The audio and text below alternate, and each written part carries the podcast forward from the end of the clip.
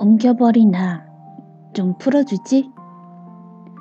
그 사람은 술을 마시면 대범해지는 편. 사랑한다는 말도 잘해요. 아, 그건 사람이 그러는 게 아니라 술이 그렇게 시키는 거니까. 칭찬할 일도 뭐라고 할 일도 아니네요. 누구나 다 그런 거. 나도 그럴 수 있는 거. 그런 거잖아요.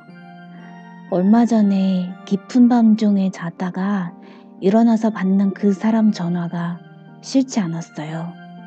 내가 그 사람 마음 받아주지 못해서 마음으로 많이 미안해 했던 사람인데, 나 새로 만난 이 사람이랑 헤어졌어요.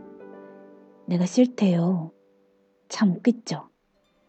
이 사람 좋다고 만났던 사람도 버린 난데, 이제 이 사람이 날 싫다고 해버리면 정말 슬픈 시트콤인 거잖아요. 그러고 보면 사람들은 다들 잘났죠? 자기 감정의 주머니, 자기 욕심의 주머니, 그렇게들 자기 주머니만 채우려 들어요. 내가 그랬는데 이젠 그 죄값을 받는 건지 내가 싫대요. 걱정이에요. 불안해요. 막막해요, 내가. 시를 풀어보려고 참 많이도 좋아한 걸 보려는데 이제 엉킬 대로 엉켜서 못난이 똥동이가 돼버렸어요. 그 사람 술을 먹고 착하게도 나한테 또 전화를 하겠죠?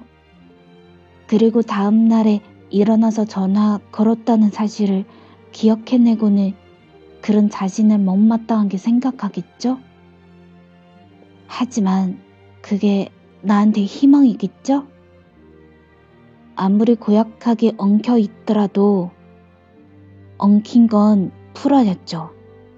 나 혼자 풀 수 없으니까 미안하지만 같이 좀 풀어달라고 말해볼까요?